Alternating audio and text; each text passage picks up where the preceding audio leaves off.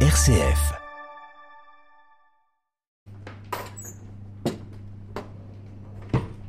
Et alors ce restaurant, le Resto Perché, ça se trouve au-dessus. Concrètement, quel est le lien euh, peut-être juridique euh, avec vous, euh, avec vous et puis sérieux, le Resto Perché?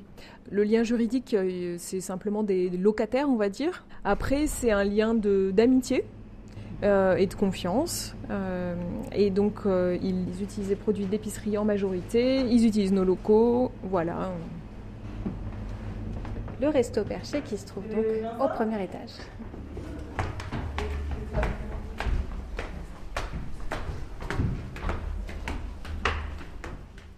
Donc là, on est avec Louise et Vincent du Resto Perché. Alors, c'est quoi l'esprit de la cuisine de ce restaurant? On essaye de, bah, de toujours travailler avec des produits de saison. On travaille avec les produits de l'épicerie, donc la plupart des produits sont bio. On essaye de faire au maximum avec des produits locaux. Et puis l'esprit, c'est de surprendre les gens avec des saveurs un peu qu'ils n'ont pas l'habitude euh, d'avoir dans leur assiette, euh, et puis des belles présentations. Et donc, Vincent, pour vous, c'était naturel de faire une cuisine euh, locale, euh, bio, avec euh, une alternative végétarienne? C'est quelque chose que vous avez mûri au fil de vos expériences?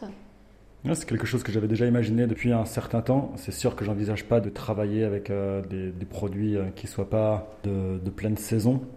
Des fois, on fait des petites exceptions. On va forcément chercher des choses un peu plus loin, les épices, des, choses qu'on n'a pas forcément de manière accessible au niveau local. Mais on fait, on fait en sorte de travailler le plus possible avec les, avec les producteurs du coin.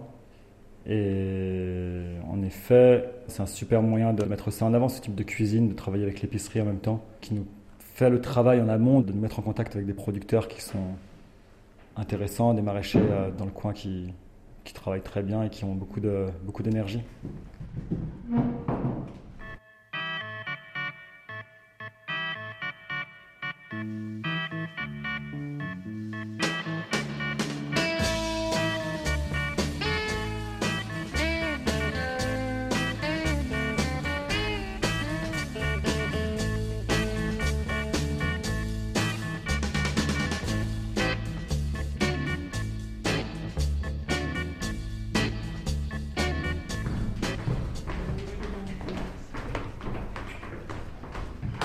Donc, de retour dans l'épicerie, je voudrais vous demander, Nathalie Dibold, euh, quelles sont les perspectives pour euh, Épicérieux? Quelles sont les envies aussi? Alors, je vais pas répondre pour Épicérieux parce que c'est beaucoup de monde Épicérieux, mais je dirais les miennes, ça serait de trouver un moyen d'être vraiment un soutien pour euh, le développement de l'agriculture locale. Voilà, euh, donc aujourd'hui, on va plutôt dire que c'est les producteurs qui nous aident. On est aussi un lieu de, de réseau pour eux et d'échange, voilà, de mise en lien, mais pouvoir faire plus et euh, penser à des mutualisations, pouvoir euh, voilà, faire, euh, faire différentes choses avec eux. Et aussi développer un petit peu plus ce, dont on avait envie à la base aussi, c'est des- des- faire des ateliers. On a, commencé à en faire, il y a eu des ateliers lactofermentation, il y a eu de- des choses assez différentes pour les enfants. Mais voilà, développer, avoir en fait plus, prendre plus le temps pour ça, développer des ateliers du soir, des, des petites conférences, des cafés, débats, des, ce genre de choses.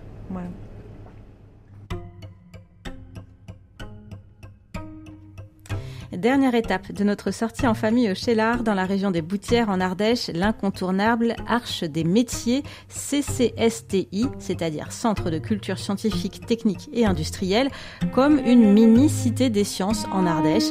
D'ailleurs, la structure accueille actuellement une expo du Grand Musée parisien. On va en parler avec Naomi Dumas. Bonjour. Bonjour.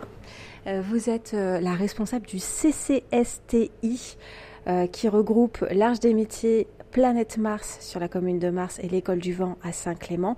On se trouve ici à l'Arche des métiers. Par quoi commence la visite? Alors ici, quand vous arrivez à l'Arche des métiers, on vous propose deux expositions.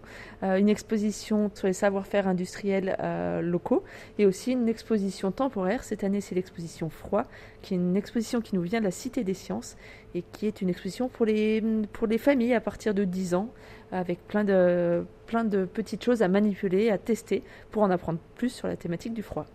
Oui, jusqu'en novembre. hein. Oui, c'est ça. Jusqu'au 1er novembre, vous avez la possibilité de venir visiter cette exposition.